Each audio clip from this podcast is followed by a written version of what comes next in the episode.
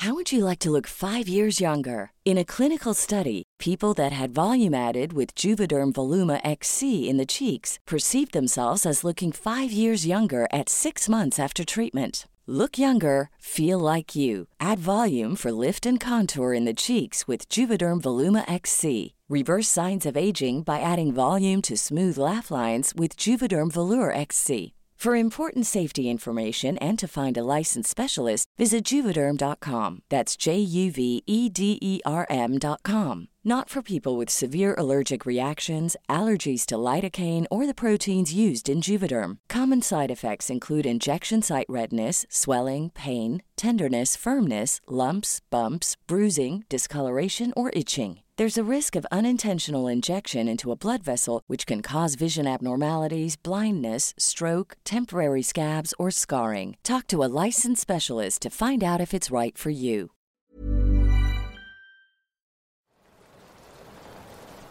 Hola amigos, bienvenidos a Voces del Abismo, el lugar donde encontrarás experiencias paranormales ocurridas a personas como tú y leyendas del folclore que, estoy seguro, no te dejarán dormir.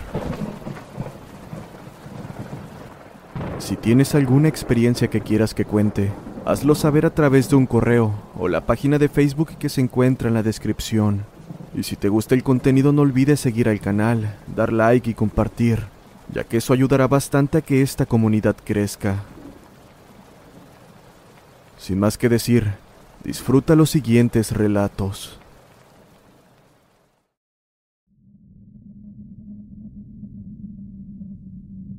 Mi nombre es Ramiro, soy originario de Cortázar, Guanajuato. Tengo 22 años y desde temprana edad he visto cosas paranormales, pero nada como lo que les voy a contar. Mi familia, sobre todo mis hermanos, tienen fábricas de salas y muebles, así que yo trabajo de chofer en una de ellas. El día 21 de julio del presente año tenía una entrega rumbo a un rancho de San Miguel de Allende.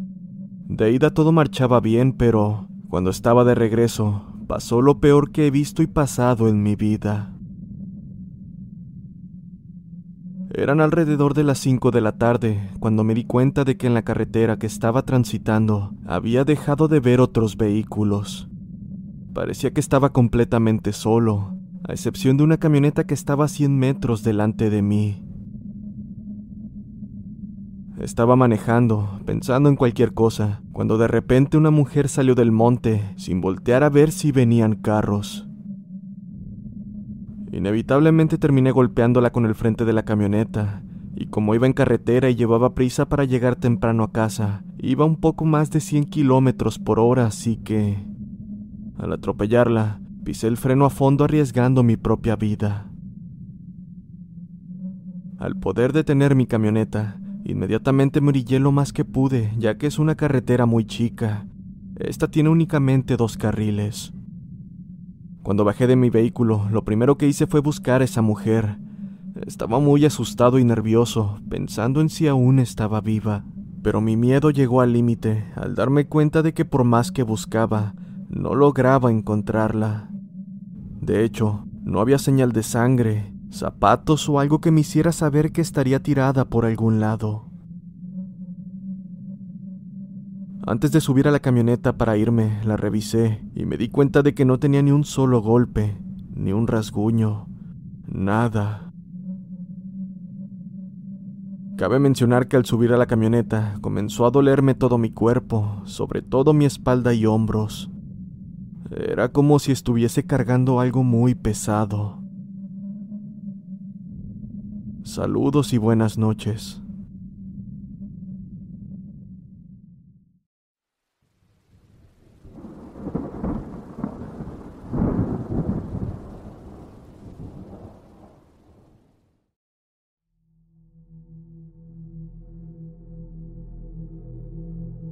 Este relato es personal y ocurrió un año antes de mi ingreso a la universidad.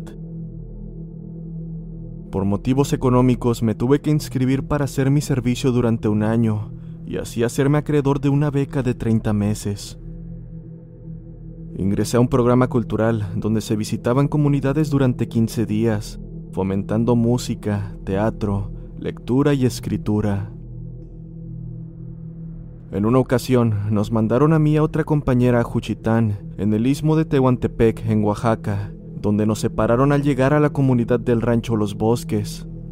Ella se quedó con una familia y a mí me alojaron en una cabaña al costado de otra. En la cabaña solo había un ropero viejo, una hamaca y solo tenía una ventana. Cabe mencionar que a mí siempre me rendía el sueño, así que no me esperaba que mi primera noche en aquella cabaña fuera tan inquietante. Estaba acostado en la hamaca cuando dentro de mi sueño sentí que me estaban meciendo. Desperté y efectivamente, la hamaca se mecía de manera muy notoria. Entonces revisé mi celular y me percaté de que eran las 3.5 minutos de la madrugada. Fue entonces que escuché a lo lejos lo que parecía ser el sonido de una campana aproximándose a la cabaña. Lo sabía porque, conforme pasaban los segundos, el sonido se volvía más fuerte. Inmediatamente pensé que era una vaca suelta, porque usualmente esos animales es común ponerles una. Acto seguido, el sonido comenzó a rodear la cabaña, así que rápidamente encendí mi linterna y apunté hacia la ventana. Justo en ese instante escuché el exhalar de un animal y comencé a ver lo que parecían ser partículas de polvo ingresando por la ventana. Extrañado decidí volver a acostarme y a la mañana siguiente fui a ver al dueño de la cabaña para indicarle que en la noche se había soltado una de sus vacas y que tuviera mucho cuidado. Pero entonces pude notar el gesto en su cara como de incredulidad y demostrando duda me respondió, no, profe, yo no tengo vacas. Es más, lo mucho que tengo son unos chivitos, y esos los tengo encerrados en otro lugar. Un frío paralizante recorrió mi espina dorsal, y sin querer meterme más en el asunto, decidí irme a almorzar a casa de otra madre de familia, a quien estando más calmado, le conté lo sucedido. Sinceramente, no estaba preparado para la respuesta que me dio. Dejando escapar un suspiro y con voz temerosa me dijo, Profe, la cabaña donde usted se queda está justo debajo de unos árboles de tamarindo. Esos árboles los plantó el abuelo del actual dueño de la cabaña, y todos los vecinos hemos visto por las noches seres con aspecto de mono, pero con rostros humanoides. Estos se la pasan trepándose en los árboles. Tenga usted cuidado, y pase lo que pase no salga en el lapso de la madrugada.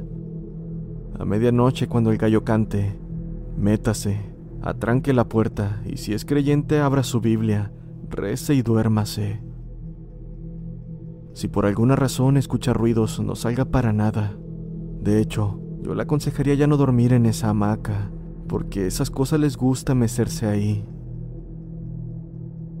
En cuanto escuché esas palabras, decidí retirarme de la cabaña y dormir en otro sitio más concurrido, pues cabe mencionar que la cabaña queda en un punto bastante solitario del lugar.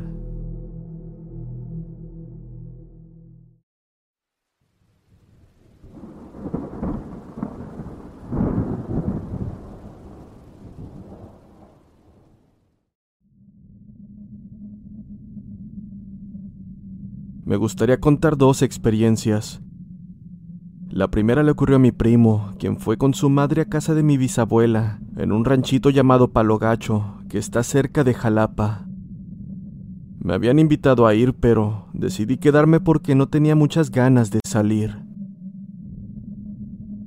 Cabe mencionar que desde niño siempre me contaban que al caer la noche no me asomara por las ventanas bajo ningún motivo, ya que se decía que se escuchaban cadenas arrastrando, además del llanto de un bebé pero lo que más me daba miedo era que a veces pasaban autos que iban rumbo al pequeño río que está cerca de ahí. Según mis tíos, eran satanistas y brujas que hacían trabajos a orillas del lugar. En cuanto a la casa, si querías ir al baño tenías que ir hasta la parte más profunda del patio, donde había mucha maleza y árboles. A altas horas de la noche, aquel lugar era de lo más tétrico. Lo mejor era tener un cubo a la mano para orinar. Mi primo me contó que se les había hecho tarde, pues al llegar eran pasadas las doce de la noche. Iban caminando a la casa cuando pudo escuchar a una niña riendo. A pesar de lo extraño que fue aquello, decidió ignorarlo, pero al ver que su madre también apresuró el paso, se dio cuenta de que no lo había imaginado. Al llegar, mi primo menciona que no pudo dormir y a pesar de las advertencias decidió asomarse por la ventana. Ahí pudo notar a una mujer vestida de rojo con una capucha. Asustado, inmediatamente cerró la cortina y se tiró en su cama para intentar dormir. Al día siguiente le contó esto a su madre, quien le dijo que probablemente era alguna vecina, pero él no quedó para nada convencido. Pasados los días, cuando era hora de irse, me contó que tras años de haberlo escuchado por parte de mi familia, finalmente escuchó el famoso llanto del bebé. Quiero aclarar que en esa pequeña zona de casas no habían recién nacidos o niños pequeños. Al escucharlo, ambos metieron prisa a su andar y se fueron rumbo a la carretera. Comenta que no sintió miedo, pero que, de ser posible, no volverían mucho tiempo con mi abuela. Al poco tiempo me tocó ir a mí. Lo único que pude escuchar fueron las cadenas o susurros, pero nunca he visto nada.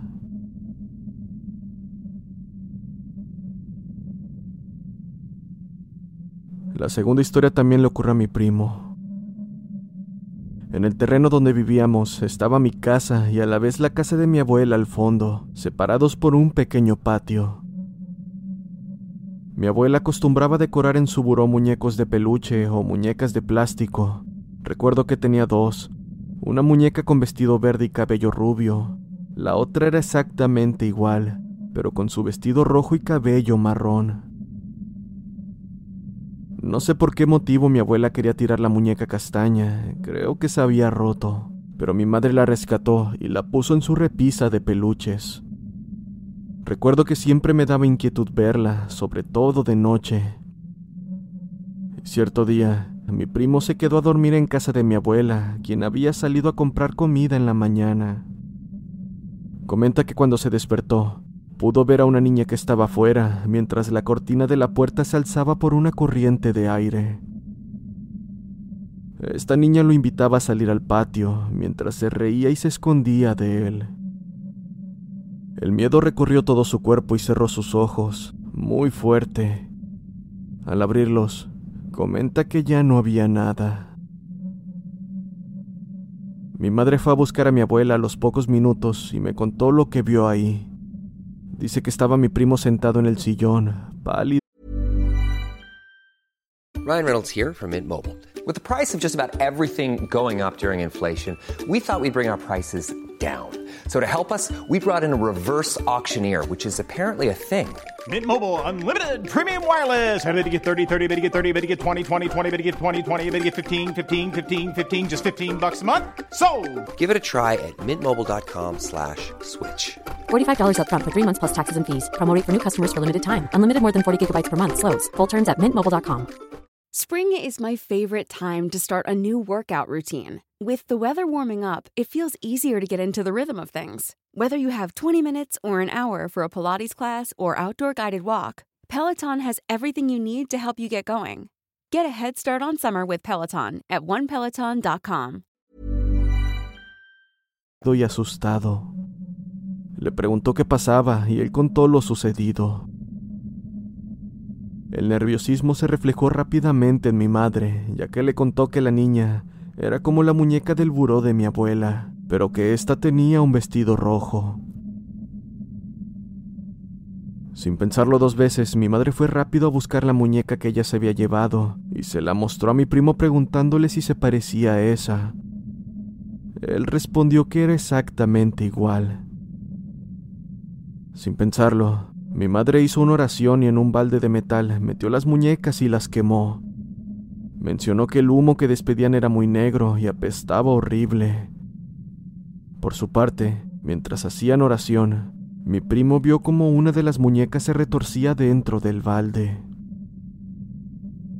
Nunca supimos qué pasó, pero sé que esto no es una mentira. Mi madre no me asustaría contándome eso.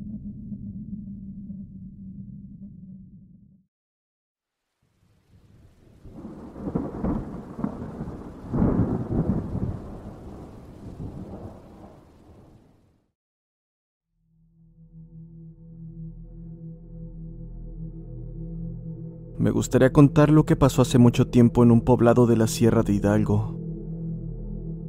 Cuenta un señor llamado Juan que hace muchos años por cuestiones de una helada en el pueblo no se dio la cosecha de maíz, producto indispensable para el consumo. Por dicho motivo, el señor Juan decidió montarse en su caballo y dos caballos más para cargarlos de maíz. Agarró camino hacia el estado de Veracruz, estado vecino de Hidalgo, y debido a que en aquel entonces no había carretera en el lugar, Juan tuvo que caminar durante varios días hasta encontrar el producto buscado. Al encontrar el maíz, decidió tomar su camino de regreso. Caminó por un día entero y parte de la noche. Al sentirse cansado, decidió dormir un rato y descansar a sus caballos. Al día siguiente nuevamente agarró camino y al pasar por un pequeño pueblo, cansado y agotado por el viaje, decidió parar y beber unos tragos de aguardiente.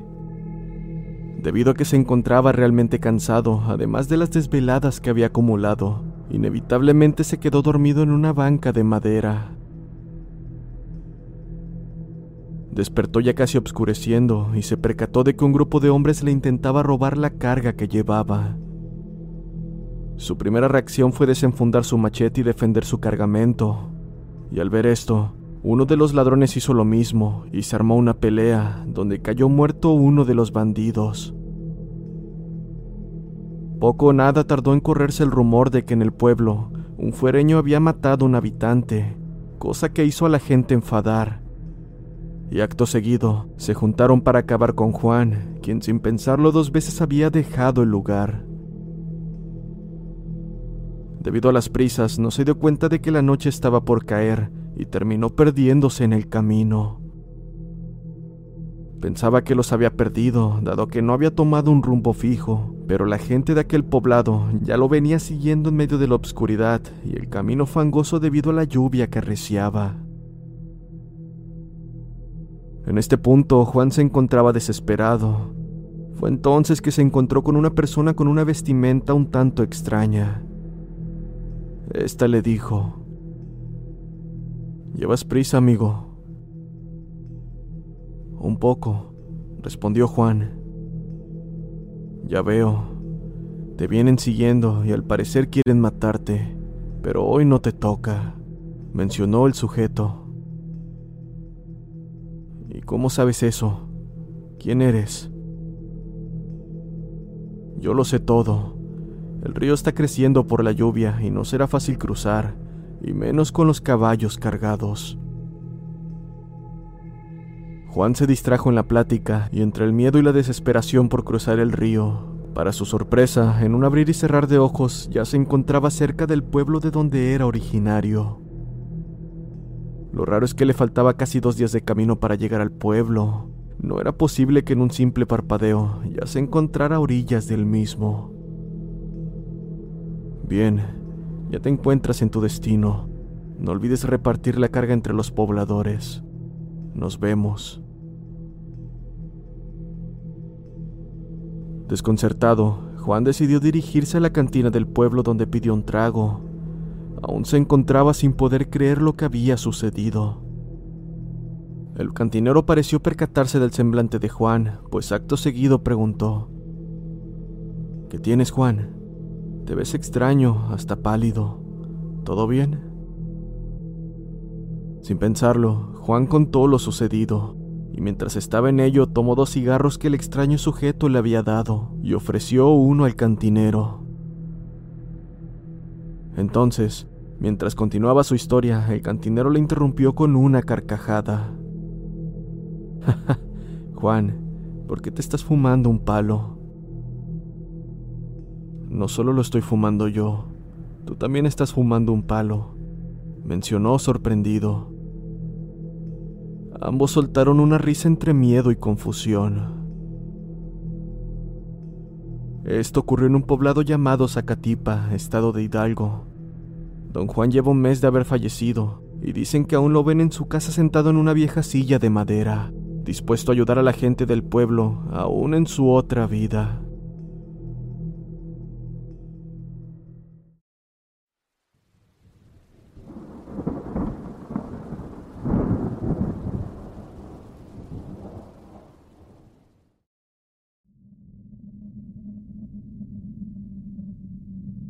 Tenía 15 años cuando junto con mis padres y mi hermano menor fuimos a visitar a mi abuela que vive en el campo. Ella vive en una zona que está casi en medio de la nada. En sus alrededores solamente hay plantaciones de mandioca y hortalizas, por lo que, en las noches, cae un manto de oscuridad total y solamente la luna y las estrellas son las que brillan e iluminan el camino. Normalmente cuando la visitamos vamos por la mañana para convivir con ella durante todo el día y luego regresarnos a casa ya en la tarde. Sin embargo, ese día mi padre nos dijo que se sentía muy cansado y que no estaba en condiciones de manejar. Por dicho motivo, tuvimos que quedarnos a dormir. Cabe mencionar que la casa de mi abuela es muy humilde, ya que es de una sola habitación en donde tiene su cama y un viejo colchón grande para las visitas. Así que mis padres y hermano usaron ese colchón y yo decidí dormir en nuestra camioneta que estaba estacionada afuera. Estaba debajo de un gran árbol de mango, a casi 10 metros de la casa. Mi madre me sugirió que durmiera en el asiento del conductor, porque si me daba miedo en la noche, Podría dar un bocinazo rápidamente y ellos saldrían por mí, pero yo le dije que no se preocupara. Mi abuela dejó prendida la luz fluorescente que alumbraba afuera y me repitió lo mismo, que si escuchaba o veía algo que me asustara, solamente debía tocar la bocina. Me extrañó la insistencia, sin embargo les agradecí, y mientras ellas entraban en la casa, yo acomodaba las almohadas y sábanas. En el transcurso de la noche dormí bien, pero un poco incómoda por la posición del sillón y el limitado espacio para moverme, hasta que en plena madrugada ya no pude dormir. Cerraba los ojos intentando conciliar el sueño nuevamente, pero no lo lograba. La suave brisa de la noche empezó a mover ligeramente las ramas del árbol de mango, y varios minutos después escuché que caían como piedritas sobre la camioneta. Asumí de inmediato que con la brisa cayeron frutas inmaduras de mango, y por eso los ruidos. Yo intentaba dormir, pero me costaba por la incómoda posición en la que me encontraba. De repente, empecé a escuchar de nuevo el ruido de las piedritas que caían, pero esta vez a los costados de la camioneta, ya no por encima. Era como si alguien las estuviera lanzando horizontalmente. Levanté la cabeza y empecé a mirar desde la ventana todo mi alrededor. Había una oscuridad absoluta y solamente la luz fluorescente me alumbraba.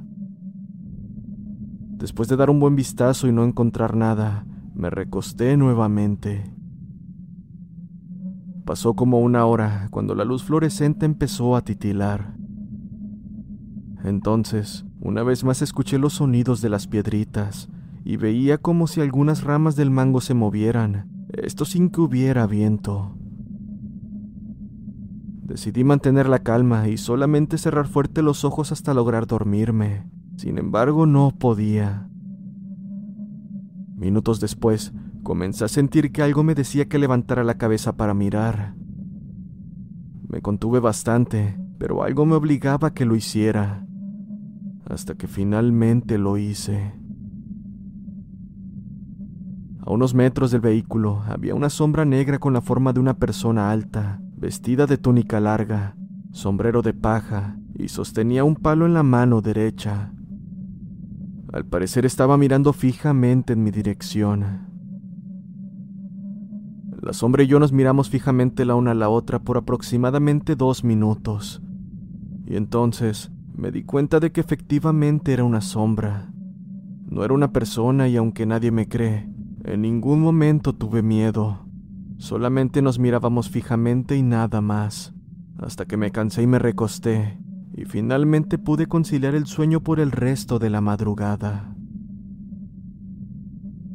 En la mañana siguiente, mientras desayunábamos, mi madre y mi abuela estaban en la cocina preparando el mate y me preguntaron qué tal había dormido. Yo les conté lo que me ocurrió. Entonces ambas se miraron y luego me preguntaron cómo era la sombra. Después de describirla, me dijeron que era mi abuelo quien había fallecido 30 años atrás, quien siempre está cuidando a mi abuela y me rodea la casa en las noches.